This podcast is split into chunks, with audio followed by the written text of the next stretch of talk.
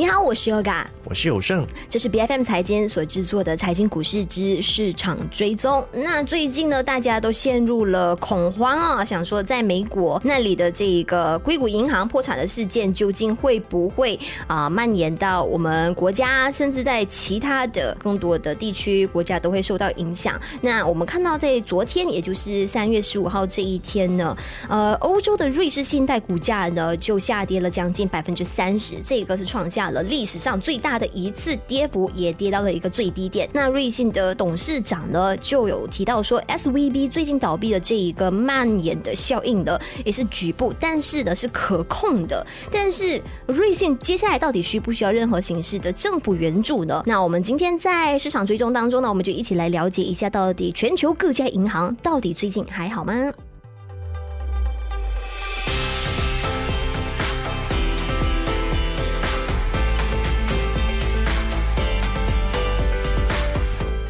在三月十五号当天呢，我们也是看到瑞信在美股开盘之前呢，便大跌了将近百分之二十五，这么大的一个的跌幅，也是影响了整个的美股的银行的板块哦，像是富国银行呢，他们的股票变跌超过百分之四，摩根大通、高盛、花旗呢，其实也是跌了不少哦。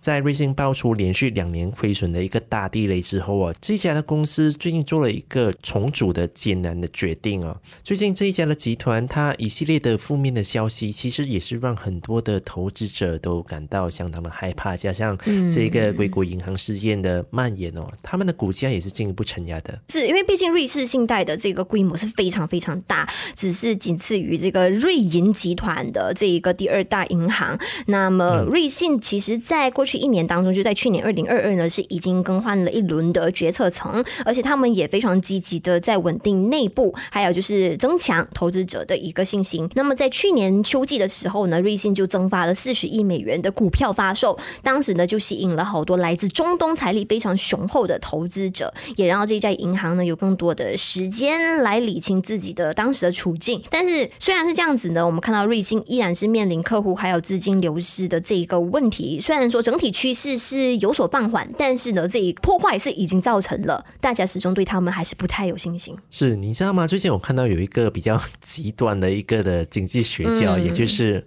莫热博士。卢比尼他有这样的一个的评论呢，瑞士信贷将会是欧洲和全球市场的雷曼时刻，而且这一家的公司哦是一家大到不能倒，也大到不能救的一家的银行。嗯，而我们甚至不清楚现在这些大银行呢，他们在证券还有其他的资产上，他们还没有实现的损失到底是多少的。是，那刚才我们有提到瑞士信贷啊，是呃瑞士的第二大银行，那它也是国际金融市场的主要参与者。其实他们的业务更多的是在啊海外，看到说是遍布欧洲啊、亚洲还有北美一区的。那么一直到去年底呢，其实瑞士信贷的总资产额是一共有达到大约五千八百亿美元的，那也是上个星期刚倒闭的这个硅谷银行规模的两倍之多。但我觉得有一件事情还蛮值得大家关注的是哦，因为根据雷曼兄弟倒闭之后呢，国际之间的银行便制定了一个的规则，而瑞信这家的公司也是被归类为是具有一个系统重要性的一个金融机构哦。这也意味着说，其实这类的银行呢是持有更多的资本的。我们来看一下这一家的银行在瑞士里面，他们到底扮演着什么样的一个的重要性？瑞士的央行去年呢便有一份的报告是显示说，瑞士信贷。大约有七成的资产，他们的负债表是在国外的。而在瑞士境内的话，截至二零二一年底的时候，大概是占据了瑞士国内贷款的百分之十三，还有国内存款的百分之十四。二零二零年的时候呢，瑞士银行的资产大概是。占据了瑞士 GDP 的五成，也是美国银行业的资产的大概是五倍。所以，我们看到瑞士信贷在整个金融系统的地位其实是非同小可的。嗯，如果你要我说的话，其实硅谷银行哦，它比较像是一根的导火线。嗯，但如果瑞士信贷倒闭哦，那我觉得它大概就是引爆金融危机的那一颗地雷了。是，但是我今天早上有看到最新的一个新闻出来，就是瑞士的监管当局又说到了，如果瑞士信贷集团出事的话，他们会。在必要时刻提供支援。是我有看到一个最新消息是说，其实瑞士的央行已经是同意去借款给他们的，大概是五百亿瑞士的法郎。我觉得说，嗯，应该短期之内还是能够去解决他们流动性的问题啊。但如果我们之前所说，其实瑞士信贷它的问题也不是刚刚才出现，他们都连续两年都亏损了，所以您觉得说是一个无底洞？哎，瑞士央行真的是有办法去救起这一家银行吗？是，或者是说？只是温水煮青蛙而已，那这个事情可能一拖再拖，只是拖到没有那么快爆发也说不定哈。那我们回看的，其实呃，在更早之前，硅谷银行倒闭的这个事件呢，我们来做一个比较，到底跟零八当年这个雷曼的事件是有多么的相似？那对冲基金的。一名非常厉害的人物呢，就指出啊，这一次的事件呢，会引发更加多大大小小的银行纷纷倒下，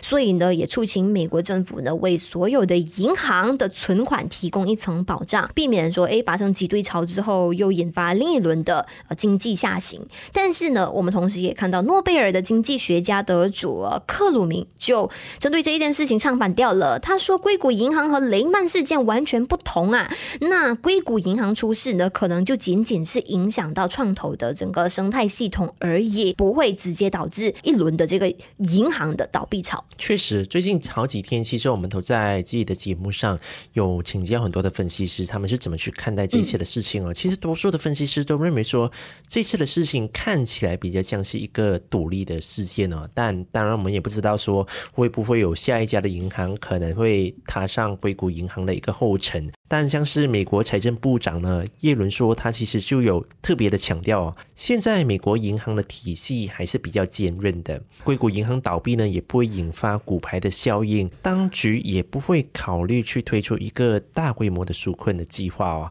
因为在二零零八年金融危机的时候呢，政府已经救助了很多的投资者，还有大型的银行哦，也实施了一系列的改革，他们也不会觉得说有必要再做多一次这样的一个的行动。但是硅谷银行这一次的倒闭的事件呢，看起来还是影响还是相当的广泛的，而且最近这个的危机好像也是影响到了其他的市场，像我们最近看到，比如说欧洲啊，又或者是香港。甚至马来西亚的金融板块啊，最近都是处于一个下滑的趋势。也有一些的国家呢，他们也采取一个比较严厉的措施去应对这些的事情啊。比如说，像是加拿大的金融的监管机构啊，他们就宣布说要去接管硅谷银行在当地的分行。而在英国呢，也有近两百多家的科技公司的负责人哦，是有特别写信给英国的财政大臣，去请求政府来去出手干预哦，因为 他们。已经是没钱了，之前的钱都是向硅谷银行借来的。一家科技公司的消息人士之前呢，便有向 BBC 来了去透露说，其实英国有将近百分之四十的初创企业，又或者大概是五万多名的员工，可能会受到硅谷银行倒闭事件而受到影响。你就可以看到说，现在新创还有科技的产业可能会面临一大波可能未知的影响和风险。是，那么同时我们也看到英国的首相啊，还有英国的财政大臣、英国央行，还有相关的监管单位呢，就也随后马上开了紧急的会议。那后来首相也出来强调说，英国的金融体系是非常稳健的。那同时我们也看到汇丰控股呢，就在三月十三号的时候呢，以一英镑的价格收购了硅谷银行英国的子公司，而且交易是马上已经达成的了。那里面就有提到呢，一直到去年二零。二二的十二月底呢，硅谷银行的英国有形的股本呢，大约是有十四亿英镑。那截至三月十号呢，硅谷银行的英国公司是一共呃有大约五十五亿的英镑的债务，以及存款额呢是有六十七亿英镑的。嗯，所以看起来哦，现在的整个金融系统里面，可能接下来可能都是。那一些比较大型的银行会成为一个的大赢家，因为越来越多可能小型的银行，他们可能会面临倒闭的问题，然后就有很多他们就被迫说要以更低廉的价格来去出售给这些大型的银行哦。但如果我们从最近硅谷银行倒闭事件来去看，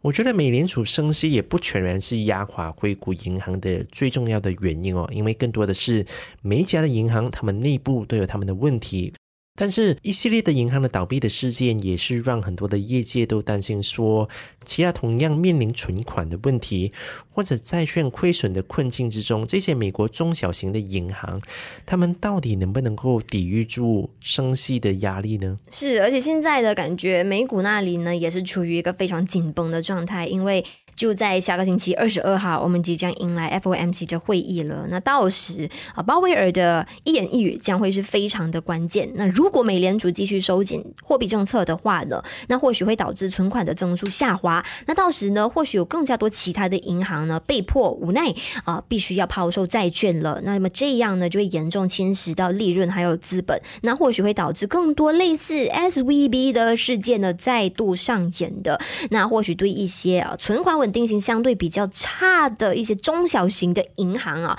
风险可能会更大，也更容易出现刚刚我们提到的这一系列的危机。那今天希望我们为你整理叙述的这一个呃整个事件的，都能够让你清楚的了解到整个事情的来龙去脉。那我们也非常的期待接下来啊更多的一个事情的进展跟发展。那财经股市之市场追踪是由 B F M 财经制作的全新单元节目，节目在每个星期四傍晚五点以后会定期更新。喜欢我们节目，想要和我们一起追踪市场动向的话，记得一定要点赞我们的脸书专业，以及以及订以及追踪我们每一期最新的节目，并且订阅我们的 YouTube 频道。我们下一期再见。